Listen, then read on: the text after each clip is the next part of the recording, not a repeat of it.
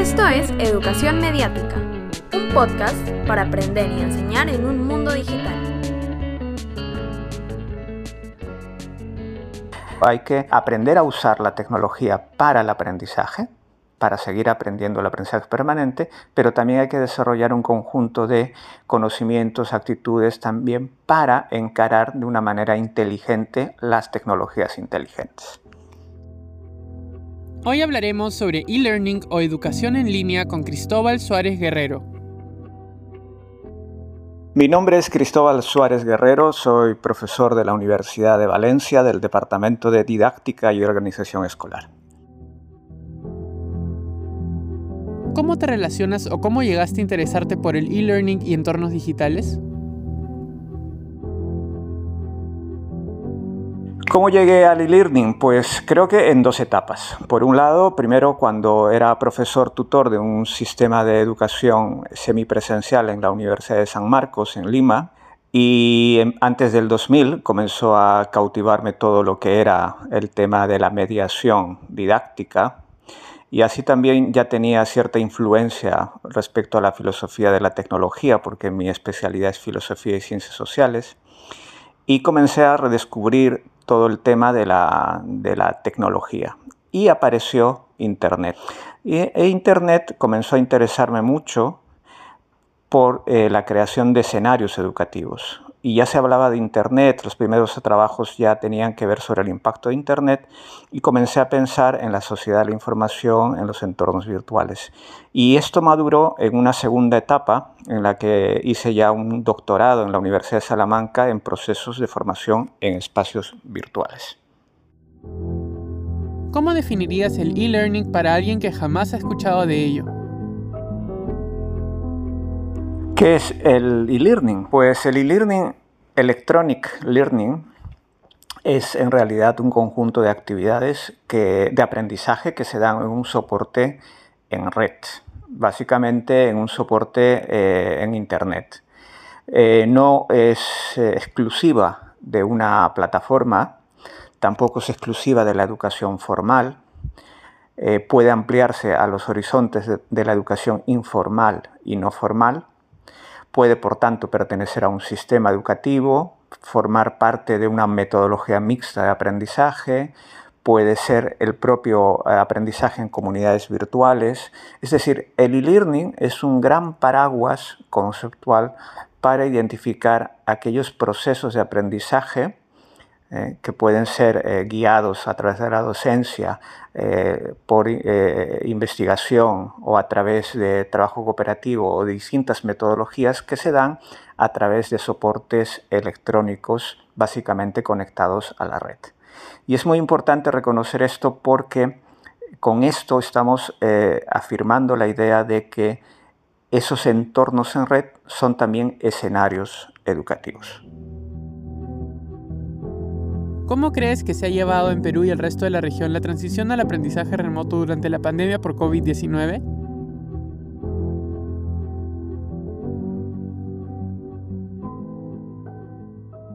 Bueno, la impresión que tengo sobre cómo ha impactado la educación remota de emergencia en el Perú es a través de dos investigaciones que vengo realizando y que se publicarán eh, después, que tiene que ver sobre la representación educativa con tecnología en la época de la pandemia a nivel de educación básica y a nivel de la educación superior. La impresión que está dejando los datos es que básicamente quedaron desatendidas tres eh, niveles de apropiación tecnológica en, educación.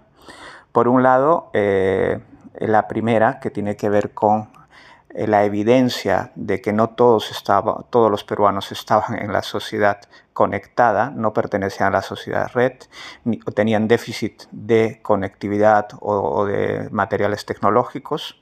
Segundo, los que tenían eh, acceso a la tecnología en distintas calidades eh, carecían de la competencia para un uso apropiado en el, del desarrollo de las actividades curriculares y eh, los que tenían tecnología y además no tenían competencia, eh, no tenían un sistema educativo apropiado que le proporcionara las herramientas pertinentes, no solo eh, en ese instante, como fue la solución Aprendo en casa, sino básicamente una cultura educativa tecnológica que dé un mayor soporte, porque muchas universidades y escuelas a nivel mundial lo que les distingue la respuesta educativa en el periodo del COVID fue que anteriormente tenían infraestructura y tenían ya ciertos desarrollos, no necesariamente para encarar una pandemia ni el confinamiento, sino como parte del sistema educativo. El Perú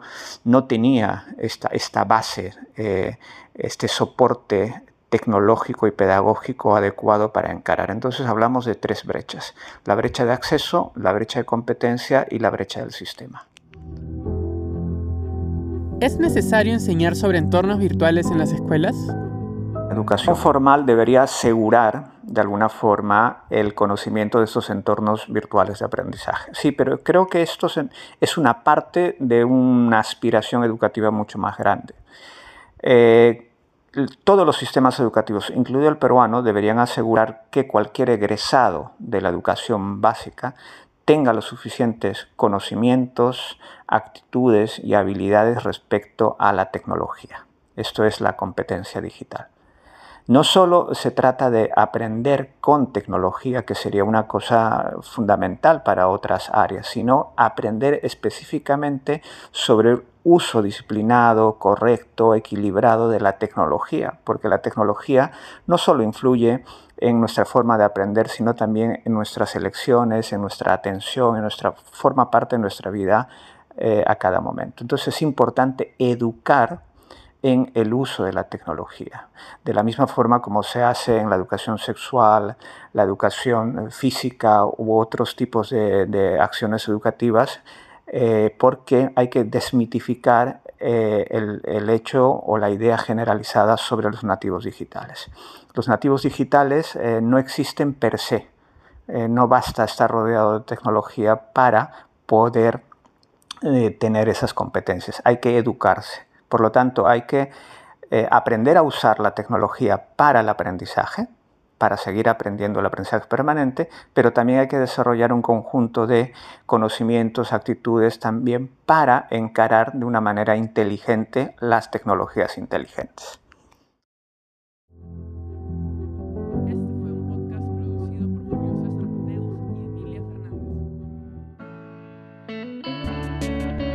Si quieres seguir nuestro contenido, suscríbete en Spotify, Apple Podcast tu plataforma de streaming favorita. Links a nuestro blog y a las referencias mencionadas durante el episodio están disponibles en la descripción. Esta es una producción para Educarred, proyecto de Fundación Telefónica y la Fundación Bancaria La Caixa.